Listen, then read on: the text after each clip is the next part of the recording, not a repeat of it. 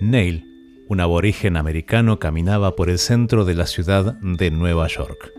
Había ido a visitar a su amigo Chuck, que hacía ya unos cuantos años se había ido a vivir a la gran ciudad y se había convertido en un próspero hombre de negocios. Mientras recorrían caminando el centro de Manhattan, este hombre, que no estaba habituado a las grandes metrópolis, observaba asombrado los enormes edificios, las brillantes vidrieras de los negocios, y no dejaba de preguntarse cómo alguien podía vivir en medio de tanto ruido y agitación. De repente Neil agarra el brazo de su amigo y le susurra emocionado, Espera, escuché un grillo. Un grillo, le dijo Chuck incrédulo. Estamos en el centro de Nueva York. Pero Neil insistió, no, no, en serio, lo escucho. No puedes escuchar un grillo. Oye, cómo pasan los coches, hay bocinas por todas partes, la gente se grita unos a otros, el ruido del metro bajo nuestros pies, es imposible que escuches un grillo. Pero Neil insistió, y con cuidado llevó a su amigo en medio del gentío. Avanzó unos pasos hacia un lado, se detuvo. Luego caminó hasta el final de la cuadra, atravesó la calle y se detuvo junto a un gran macetero donde crecía un árbol. Metió la mano entre las hojas que habían caído por el viento otoñal y ahí encontró el grillo. Mira, gritó mientras lo sostenía en su mano. Chuck atravesó la calle exclamando ¿Cómo es posible que lo hayas escuchado? Y Ney le dijo, bueno, mis oídos no son diferentes a los tuyos. Solamente depende de dónde esté puesta tu atención.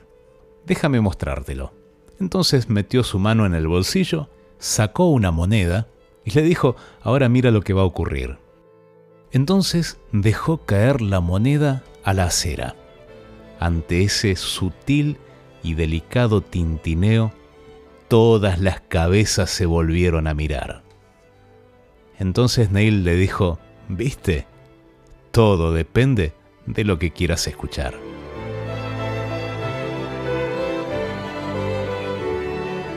Y sí, hay mucho, mucho ruido. Las avenidas de nuestra alma están desbordadas. Suenan voces por todas partes. Celebrities, influencers, series de televisión, los periodistas que gritan en nuestros oídos, nuestros contactos en las redes, ruido, ruido y más ruido, pero en medio de todo eso apenas aparece el divorcio de un jugador o una simple frase polémica de una modelo, eso sí suena con total nitidez en nuestros sentidos. Pero la voz de Dios tal vez quedó ahogada hace muchísimo tiempo en medio de todo eso. ¿O no es así? Cada uno oye lo que quiere oír. Entonces la pregunta es, ¿cómo puedo escuchar la voz de Dios? Y yo te la devuelvo. ¿Cómo hiciste para escuchar esa frase polémica de una modelo en medio de todo el ruido que te rodea? Te lo repito. Cada uno escucha lo que quiere oír. Cada uno oye aquello en lo que pone su atención. Y si Dios no tiene importancia para vos, no lo vas a oír. Escucha este párrafo que describe de una manera muy cruda este aspecto de la vida espiritual. La oración es el aliento del alma. No puede ser reemplazada por ningún otro medio y conservar la salud del alma. La oración pone el corazón en inmediato contacto con la fuente de la vida, con Dios, y fortalece los tendones y los músculos de la experiencia religiosa si se descuida el ejercicio de la oración o se ora de vez en cuando solo cuando se desea o cuando recordamos hacerlo, entonces se perderá la relación con Dios. ¿Ahora entendés por qué no escuchamos la voz de Dios? En resumen, si querés oírlo, tenés que ir a Él y hablarle. De esa forma vas a abrir la puerta de tu mente para que lo escuches.